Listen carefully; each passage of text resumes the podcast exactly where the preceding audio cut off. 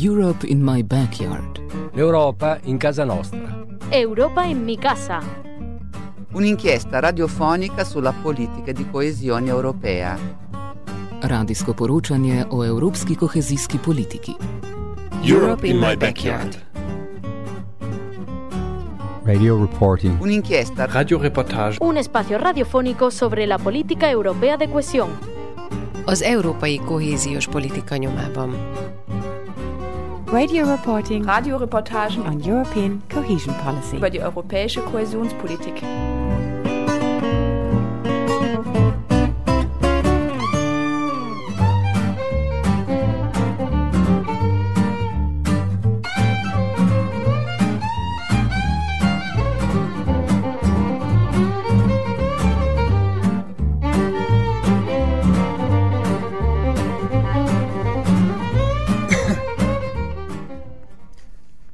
Bienvenue, willkommen, Falter Road, and welcome to Europe in My Backyard. I'm Kieran Murray, and during this series, we're looking at European cohesion policy and how it actually impacts on our daily lives. Later in the programme, we'll hear from Bob Hannon, architect on the Dún Laoghaire Baths, and how that project is supported by the European cohesion policy. But first up, I'm delighted to be joined by the Lord Mayor, Alison Gilliland. Alison, you're very welcome. Thank you very much, Kieran. Lovely to be here. Great stuff. Did you hear my attempt there at the beginning to try and use all the European uh, official languages uh, to, to get us started? It can be a little bit confusion, confusing now, all the European language between the EU, the Euro- European Commission, the European Green Deal. Yeah. Yeah. Yeah, I'm sure. Um, uh, tell me first up, Alison. Um, what about you're you're on a member of the committee of the regions? So can you tell me what that is?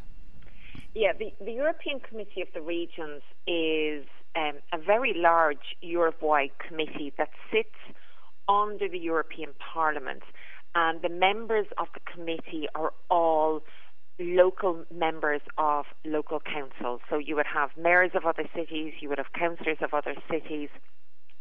I would have been nominated by the minister to sit on the committee of the regions.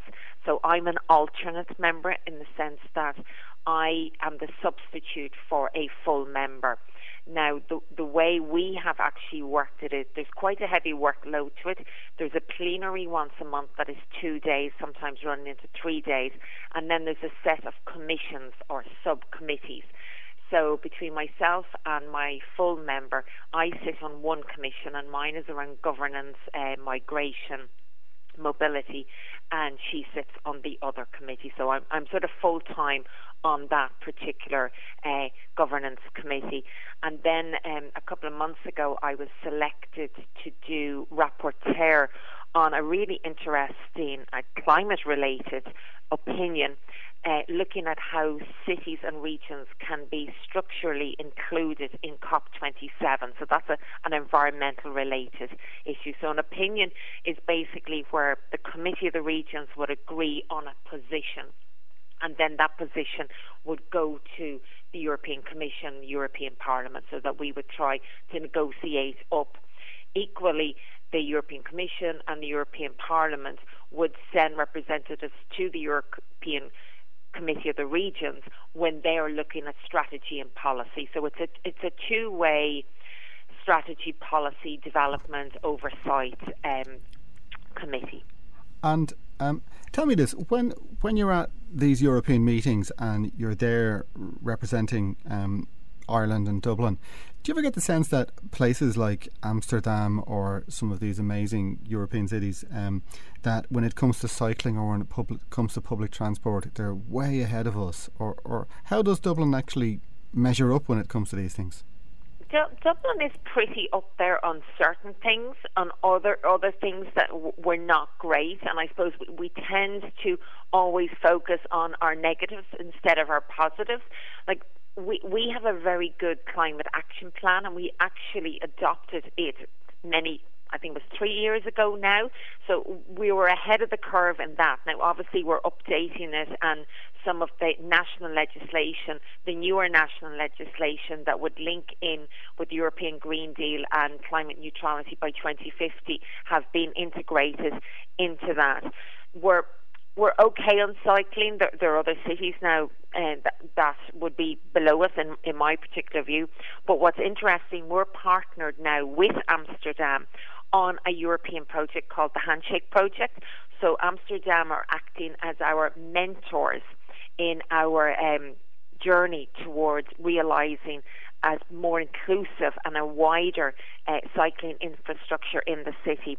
We had them over with us last month for a few workshops, a couple of days. They cycled around Dublin. They saw what we're trying to do.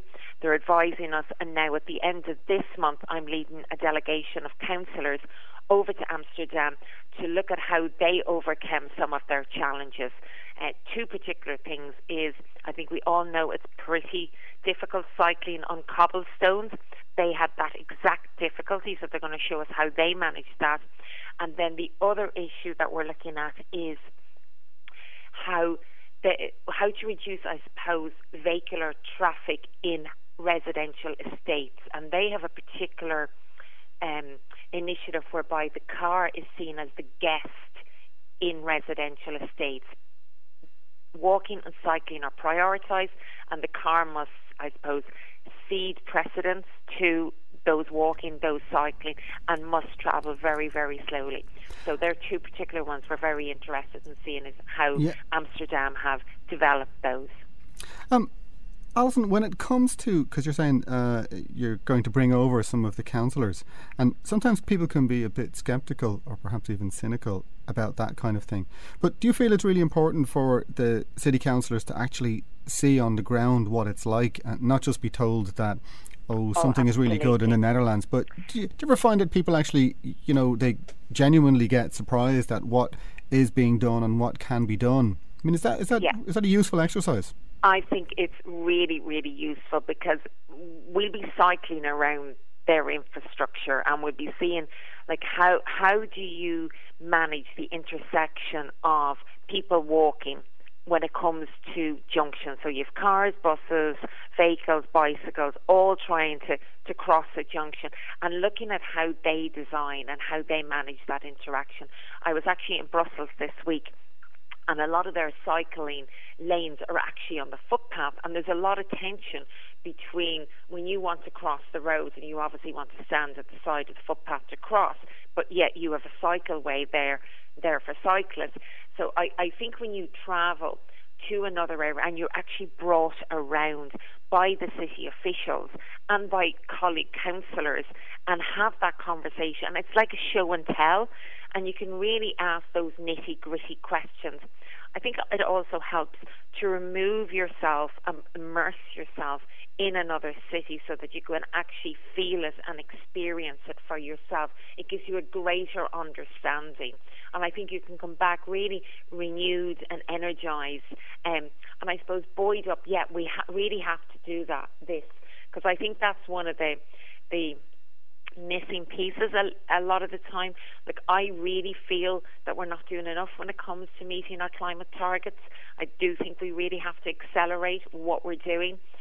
And some people really aren't understanding that. And a great example of that is the, the new Clontarf cycleway that we're putting in.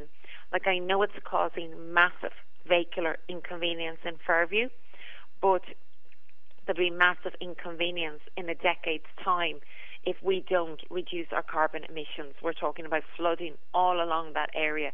So at the moment, we're trying to adapt and we're trying to mitigate. And because a lot of the time we're not suffering the tangible effects of climate change, it can be hard to grasp why we're doing this. And so, in a in a in a very real and tangible way, uh, the the local people here who cycle um, into town down along Fairview Park uh, while you may have to put up with the works that are going on at the moment. But in the end, it will make for a much more uh, uh, user friendly and a much nicer cycleway all the way out.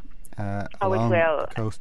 And, and it, it'll also be nicer for pedestrians as well because when we when we talk about climate change and mobility, we can't forget pedestrians because we, we've a lot of people who, who like to walk and we want to make walking comfortable, we want to make it attractive as well, and we want to make it safe.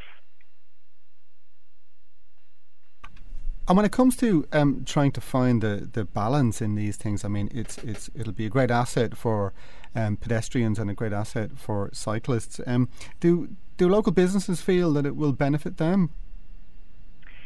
I hope they they do, Kieran, because like one of the things we're trying to do, and it's at the core of our development plan, which is um, just coming towards its final consultation period, is to I suppose, develop what we call 15 minutes, a 15 minute city, so that wherever you live, your housing estate or, or your local town or your local just street, that you are within 15 minutes of a walk, a cycle, or public transport of your work, your recreation, your public services, your local shops. So that's what we're trying to create. And I think it was really interesting during COVID that when we were actually all curtailed within two kilometre or five kilometre um, radius, which is more or less that sort of 15 minute walking um, distance, that we saw a lot of local enterprise. I don't know, many little coffee shops I've seen out of caravans on the streets. Um, like there's two or three new ones up in Artane where I was living, uh, and sort of going about my business during that, that lockdown. And I do think when people really stay for a time in their local community, they discover new places, they discover maybe new services, that they decide, well, maybe I could start an enterprise here because there is quite a bit of footfall. And it's a little bit like bills and they will come. So I, I would hope now that we see an awful lot more of that and that we can. I think the big challenge for us is creating more jobs in local communities and getting more people living in Dublin city centre uh, because that, that's where our imbalance is at the moment.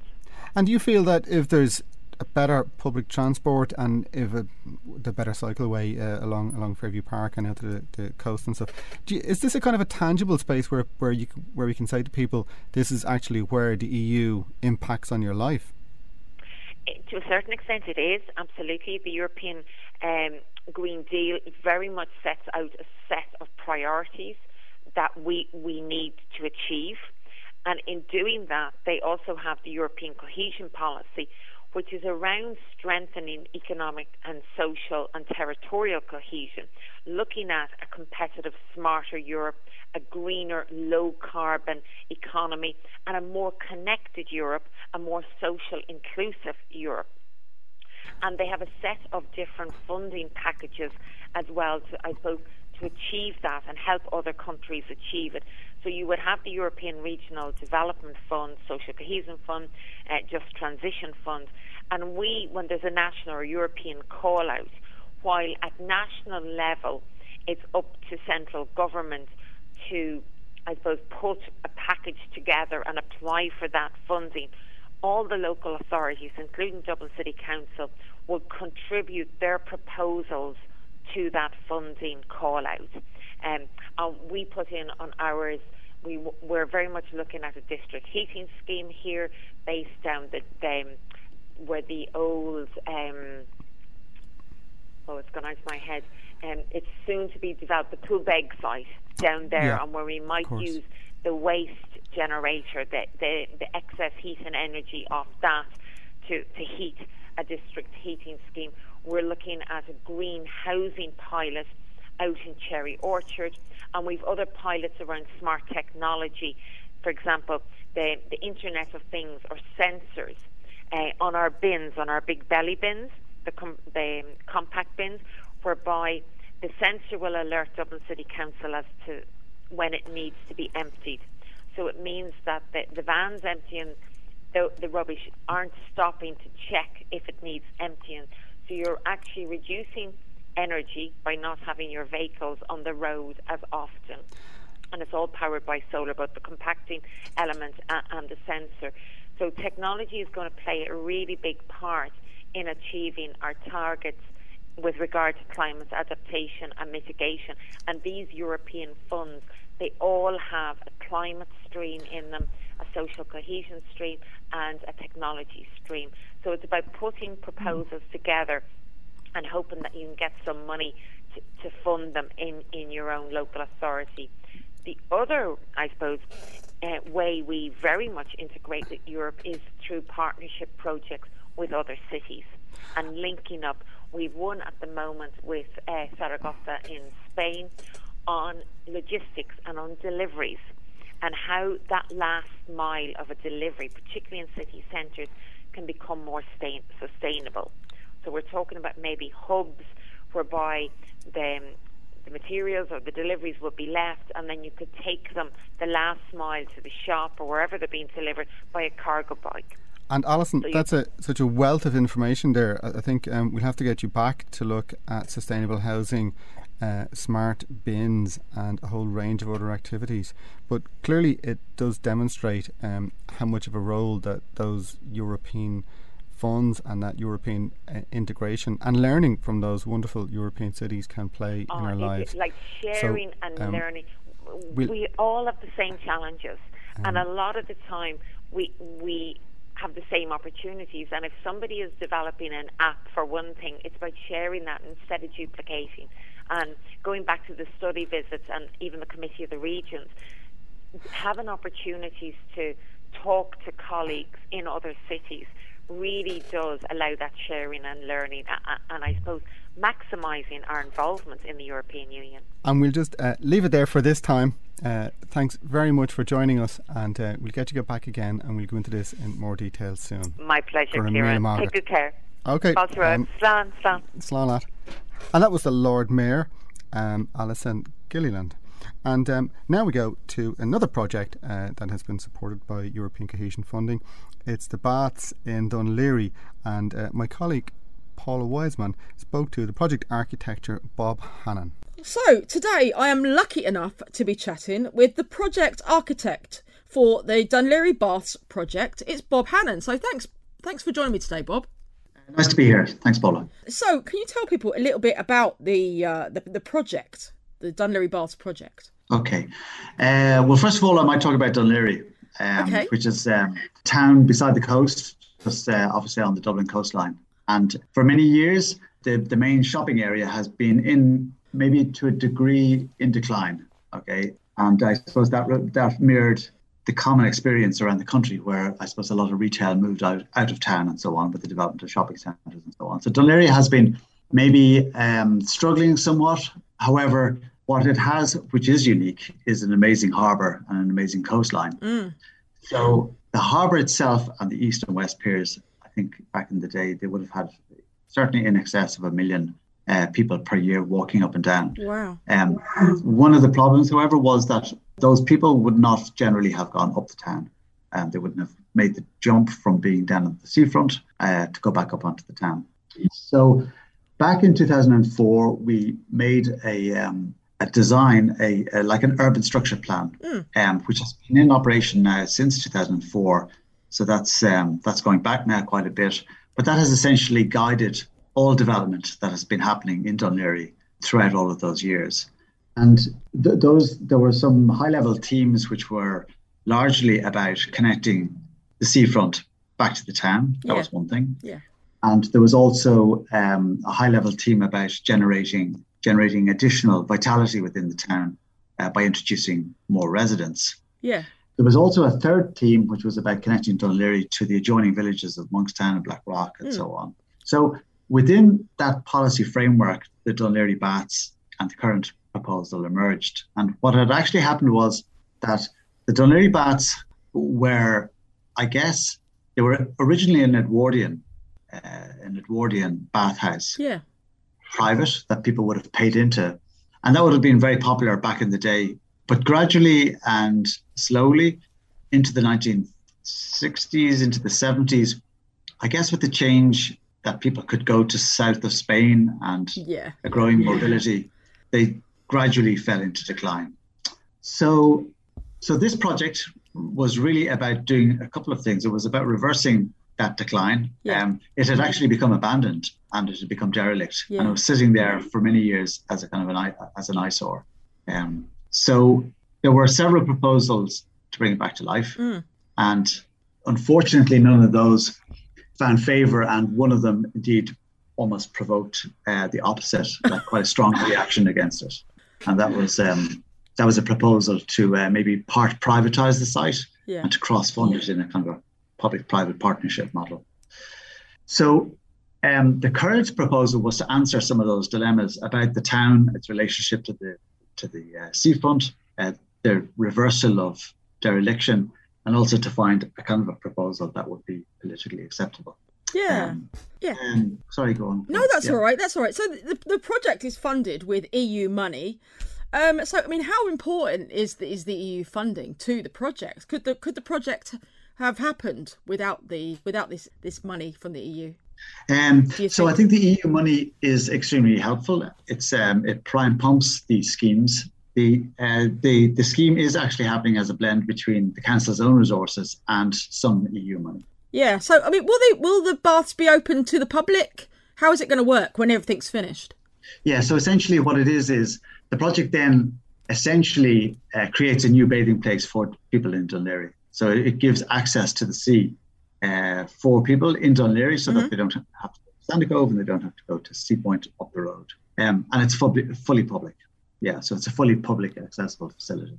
Yeah. So I mean, how did you get involved initially? Were you kind of at the uh, the centre of the project initially and proposing it and things? Um, yes. So as I was saying, there was uh, there was a series of proposals brought um, brought forward over mm. maybe the course of 15 years, maybe. Oh, wow. And uh, none of those found favour. None of them uh, received, I suppose, the approval of, uh, of, our council members.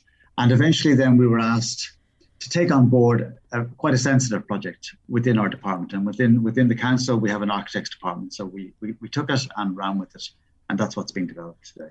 Yeah. So I mean, it's it's been a very long process. I mean, it's it, it's obviously a bit of a labour of love for yourself. Um, yeah, these large infrastructural projects are always complex and difficult, and this is no exception. So um, it's on a very difficult um, site. Um, it's it's uh, it's obviously removing a lot of dereliction, um, and it's also beside the sea. Um, so yeah, I mean, all of these things combine together to make it a very difficult project, which which has run I guess we've been involved since 2009. Yeah. Bringing this to fruition, so that you can see the timescale. Yeah, I mean, what? How much? How much further have you got to go uh, until until completion? Um, yeah, so we think it'll be finished by the end of the summer uh, with, with a with a fair wind. Yeah. yeah. No, I, I, go. I walk past there quite often, and it's it's it's getting there, isn't it? It's it's a lot a lot nicer than it was previously. Yeah, yeah, yeah, yeah. No, so it's it's kind of gone through that very raw phase that yeah. sometimes you see projects going through. And now it's it's uh, pushing towards completion. Yeah, absolutely. And people are beginning to see um, what it will be like now that all the hoarding and all of the rest has come down. Yeah, yeah. So, what's your what's your own background, Bob? Have you have you always been an architect? Uh, I've always yeah. So I trained as an architect after leaving. Um, graduated from UCD, and um, I am an architect. I'm also an urban designer. Uh, uh, so I studied in France, and I also have a uh, a postgraduate degree in in uh, urban planning in, in town and country planning. So I have the kind of um, yeah, I have, I have, a fairly broad brush across different disciplines. So is this just one of many projects you're working on at the moment? Yes. Yeah, so within our department, we would we would do a range of um, civic buildings. We would um, we would do a, a, huge amount of housing, social housing, um, and a lot of our housing projects would be would be fairly well known um, as maybe uh, good examples of public sector um, public housing. Mm. Um, and they would also do a lot of um, civic buildings and the like. Yeah, I was like, so I mean, down the line, obviously, in a few months when this is all completed, I mean, what what benefits do you see for Laoghaire as a as a town? Um, so I guess speaking to the themes that I had outlined earlier on, yeah. Um, so one is is the idea um, that this will have an economic benefit hmm. because mm. it will it will become, I think, a, like a great attraction for people coming out from the city.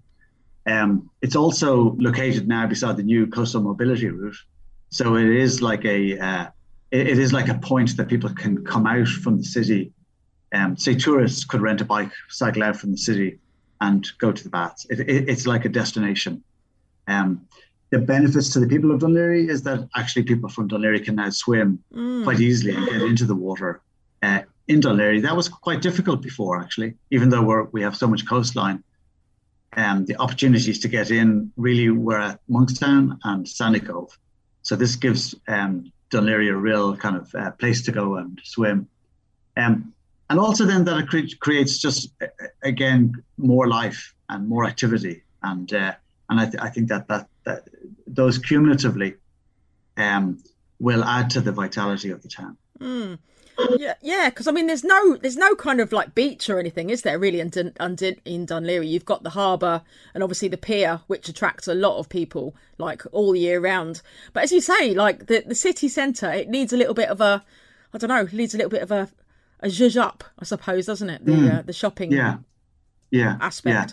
Yeah. So, so that's underway, and uh, last last year, um, we trialed a trial pedestrianisation program mm. over the course of the summer to test uh, and to see what what what would happen if we did certain things and and and uh, created a kind of a um, a more pedestrian precinct in the middle of the town.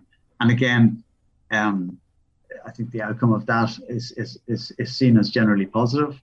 Um, but it takes a long time to turn, I suppose, a, a town around and yeah. it can as, as long as it takes for time to go into decline it can sometimes take it to come out of decline but i think that um, everybody would probably um, uh, agree that over the last 10 15 20 years there's, they've seen a whole series of projects in Dún Laoghaire that mm. have i suppose now begun to come together you know they were maybe um, some kind of dots. Now they're all joining together, and, and the effect of all of those is, is, is really significant. Yeah. Um, so people would recognise that maybe the town is certainly uh, on a path to, uh, to, to, to regeneration. Yeah, yeah. No, there's, there's definitely some amazing stuff happening out there. Uh, I mean, the lexicon uh, is just an amazing building, isn't it? On the on the front there.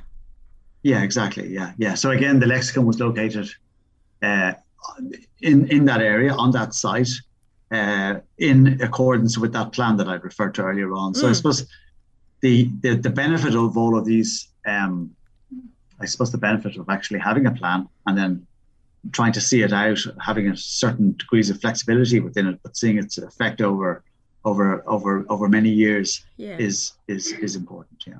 Yeah.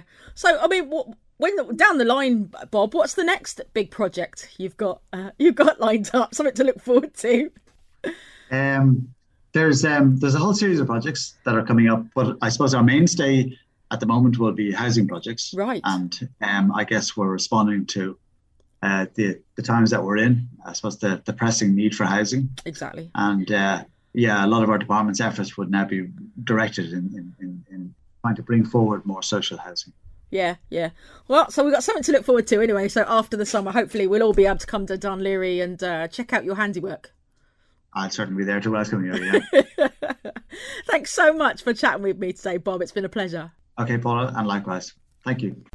And that was Paula Wiseman speaking to Bob Hannon. And thanks as well to the Lord Mayor Alison Gilliland for the interview. Europe in My Backyard is financed by the Department for Regional and Urban Policy through the European Commission. Europe in My Backyard L'Europa in casa nostra.